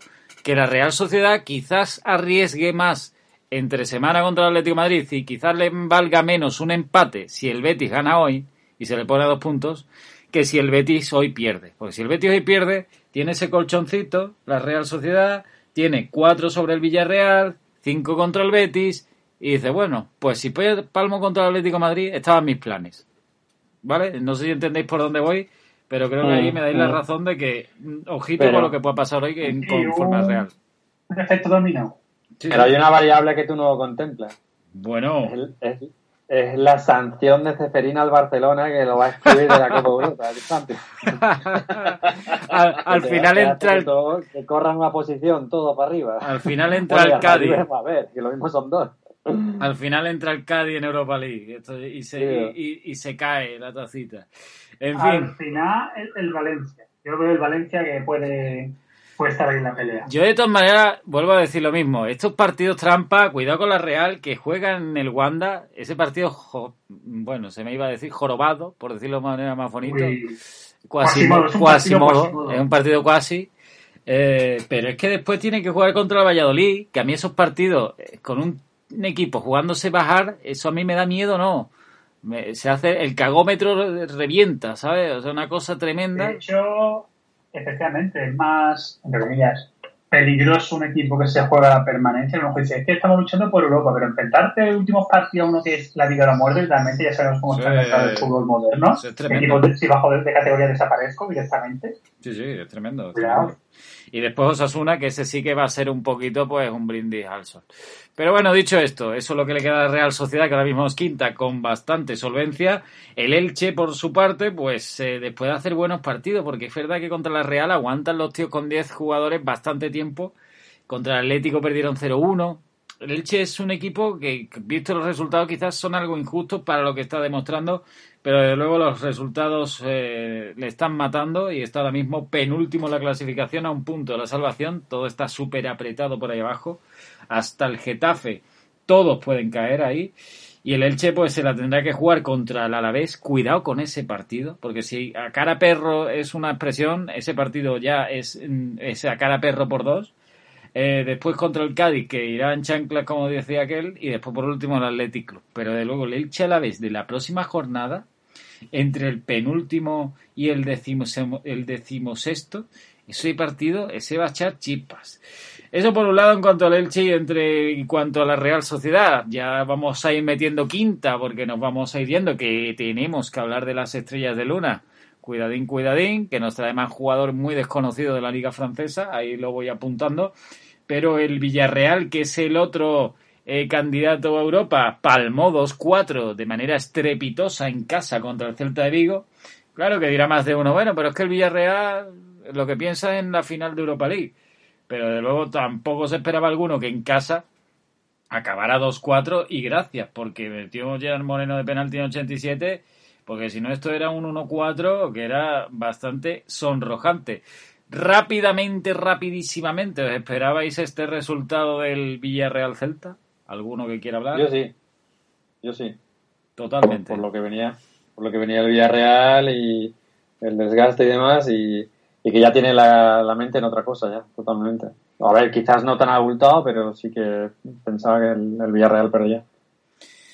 Sí, era, era, un resultado, era un resultado probable porque efectivamente después de, del partido de Europa League, de lo, que sufrieron para, para, llegar a la final, pues eh, estas cosas suelen pasar.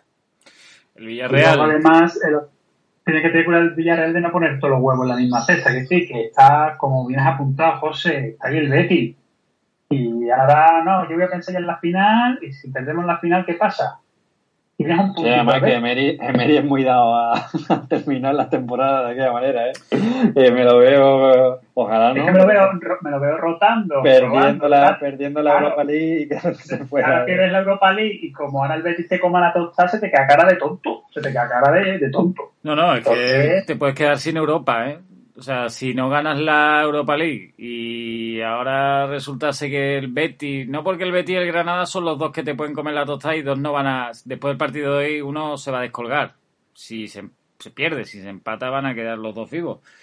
Pero desde luego el Villarreal, cuidadín con las rotaciones, que el otro día sale con Moy Gómez, Ferniño, Pino, eh, Estupiñán en una banda, Peña, Funes Mori, dice tú, venga, rotaciones, vamos Emery, rotaciones, pum, y ahora te cascan un 2-4 acaba sacando encima en el diluvio a Gerard Moreno, a Raba, Paco Alcácer, bueno, a Raba no, a Gerard Moreno y a Paco Alcácer, que son titulares, Alberto Moreno, pues no tanto, porque el pedazo al final parece ser que está por ahí delante, pero cuidadín, cuidadín con esa mm, con esas pintadas de cara, nunca mejor dicho. En Liga el Villarreal tiene eh, 52 puntos, es sexto, tiene que jugar antes de la final todo, es decir, tiene que jugar contra el Valladolid, el Valladolid que juega con todo, ¿eh? es curiosísimo. Llevo hablando del Valladolid todo el programa, una cosa tremenda. Tiene que jugar contra el Villarreal, contra la Real, eh, eh, o sea, una cosa tremenda, contra el Atleti creo, ¿no? Tremendo. Después el Villarreal tiene que jugar contra el Sevilla, pero no ve cómo llega el Sevilla ese partido, con qué opciones o no. Y el último contra el Real Madrid. Bueno, lo del calendario del Villarreal es tremendo y encima después al final Manchester United. Pero vamos, yo creo que el partido del día 23, tres días antes de la final de Europa League, ese si hay que apuntárselo al Madrid, si hay que apostar, ahí sí que meto yo pasta. Porque tres días antes de la final del Europa League, el Villarreal jugando un par de bebas, o sea, es que no es que vaya a sacar a Ferniño, es que va a sacar al niño de Ferniño. O sea, una cosa tremenda. Eso va a ser, eh, vamos, una masacre. Nada más que el Madrid no saque a Blanco, a Chus, y a, su prima chica, al final ese partido, vamos, el Villarreal lo vaya a jugar no con chancla, lo vaya a jugar eh, eh, descalzo.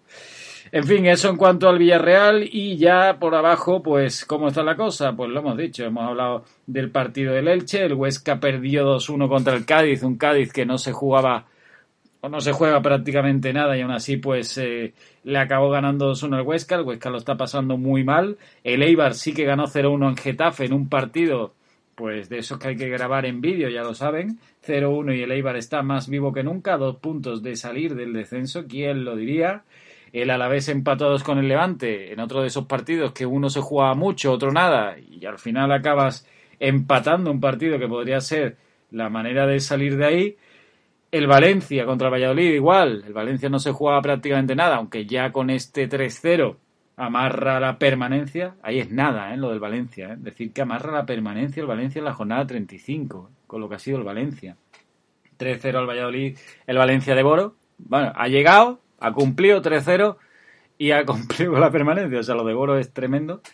Y por último, el último partido del que eh, hablamos que es el que menos chicha tenía a nivel clasificatorio, es ese Athletic 2 Osasuna 2, en el que muchas había más noticias en los fichajes porque dicen que puede volver Javi Martínez a, los Asuna, corregidme si me equivoco, y que Moncayola de los Asuna podría ir a acabar jugando en el Athletic el año que viene. Por cierto, a mí me parece un pelotero bastante curioso, eh, John Moncayola. ¿Algo que queráis apuntar de la jornada de liga? Pues no, creo que está casi todo dicho, ¿no? Todo, dicho, hemos hecho un repaso tremendo la última jornada va a ser como antaño, todo el mundo pega la radio, porque si está arriba del título, descenso ni, bueno, creo que vamos a decir que no hayamos dicho ya, o sea, va a ser noche de, y tarde de transistores, vamos. Es que no sé si sois conscientes, pero el próximo podcast quedará solamente una jornada de liga y seguramente uno de los cuatro, si no dos, de los cuatro de arriba, habrán palmado y seguramente de uno de los cinco o seis que hay abajo habrá palmado también. O sea, por lo menos eso. No creo que haya lirón, pero, pero por lo menos eso seguro. Pues vámonos con las estrellas de Luna. Antes de irnos, siempre dejamos el mejor momento, el prime time a Paco Luna. Nos trae hoy una estrella totalmente desconocida que viene desde un sitio, vamos, donde estaría ahora mismo yo firmando por estar, desde el Principado de Mónaco. Así que nos vamos con las estrellas de Luna. Hola José, compañeros y sobre todo oyentes desde la medular.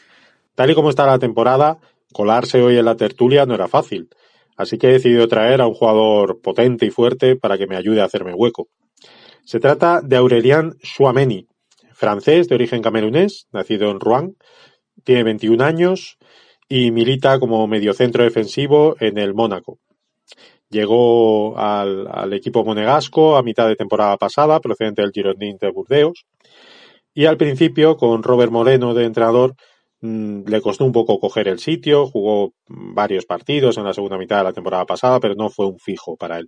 Este año con Robert Kovac está siendo fundamental en un buen Mónaco, en una temporada de renacimiento para, para el equipo monegasco.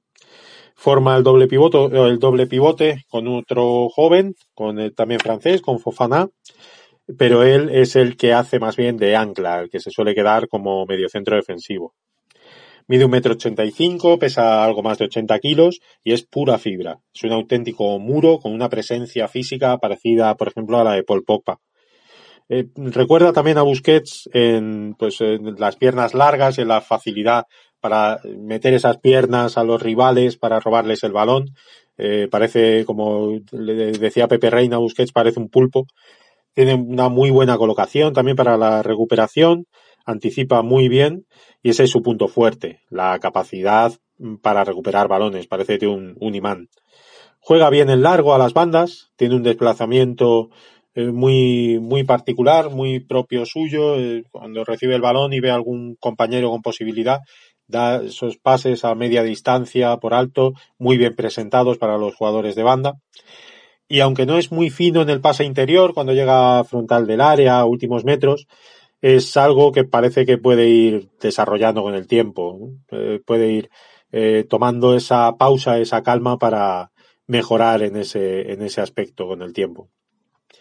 Tiene también que ir desarrollando más su presencia en ataque, su capacidad para soltarse. De momento eh, le deja, deja que sea Fofana dentro de la pareja el que, el que suba más, el que se acerque más al área y él guarda más las espaldas, pero bueno, seguramente irá cogiendo confianza y, aprovechará el potentísimo disparo y su buen juego aéreo para tener más presencia en ataque.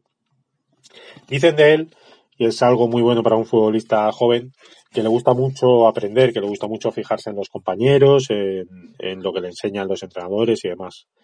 Como futbolista eh, aprendió fijándose, fijándose en su padre, que era futbolista amateur, en, en los suburbios de Burdeos, y desde ahí pues fue entrando en, en, el equipo inferior del Girondins, ascendiendo por las categorías inferiores hasta llegar al primer equipo. En el primer equipo apenas disputó un par de decenas de partidos antes de que el Mónaco se fijara en él y le fichara.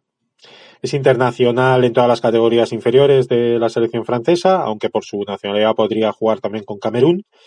Es algo que se puede plantear, ya que en Francia hay mucha competencia para el puesto pero francamente creo que conseguirá llegar a, jugar con la selección francesa de, medio centro.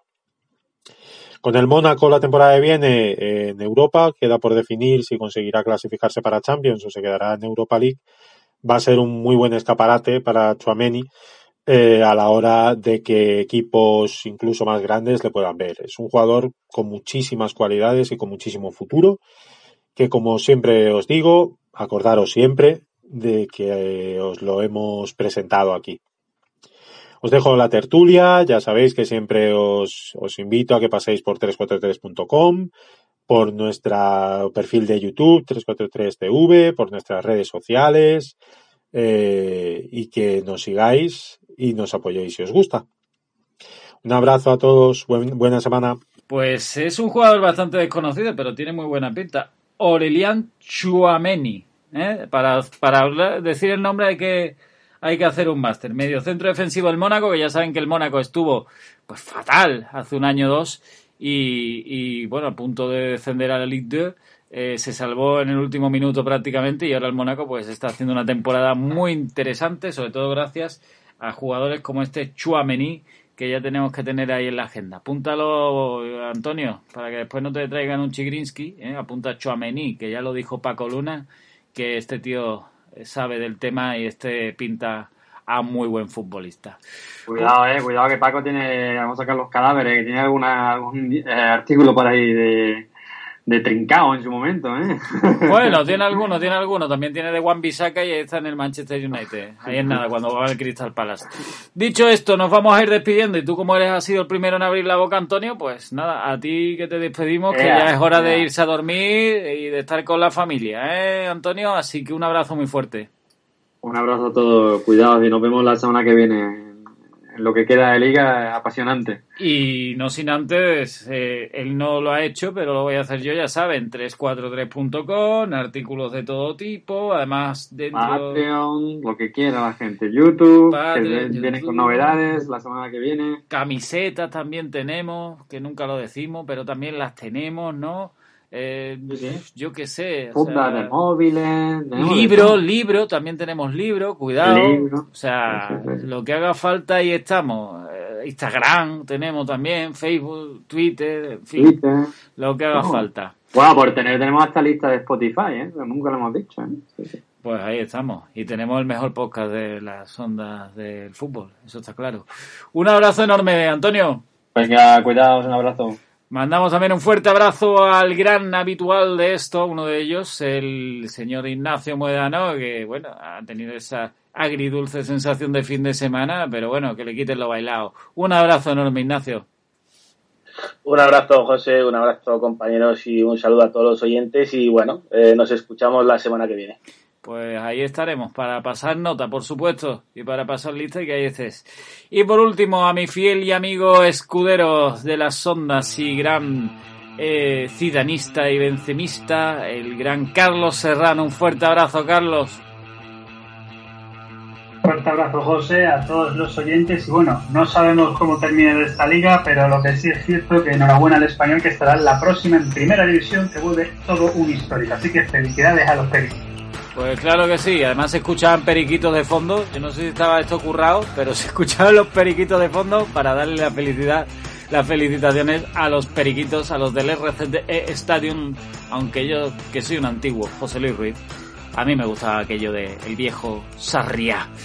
Pues nada, sí, oh, por cierto, no sin antes mandar un fuerte abrazo, y este es desde lo más profundo de mi corazón, a los aficionados del Recreativo de Huelva, que va a ver cómo su equipo, eh, en esa deriva tremenda que está teniendo a nivel institucional, pues va a jugar, no sé si en la quinta división que hay ahora mismo en España, en esa tercera RFF. Eh, en fin, que es tremendo lo que está pasando en el fútbol onubense. Así que le mandamos un abrazo desde aquí enorme a todos los blanquiazules del Recreativo de Huelva que nos estén escuchando. Como digo, un servidor José Luis Ruiz se despide hasta la semana que viene, no sin antes deciros como siempre que tengáis muchísimo cuidado que todavía el COVID está por ahí dando guerra, que seáis felices y que veáis mucho fútbol. Hasta la semana que viene.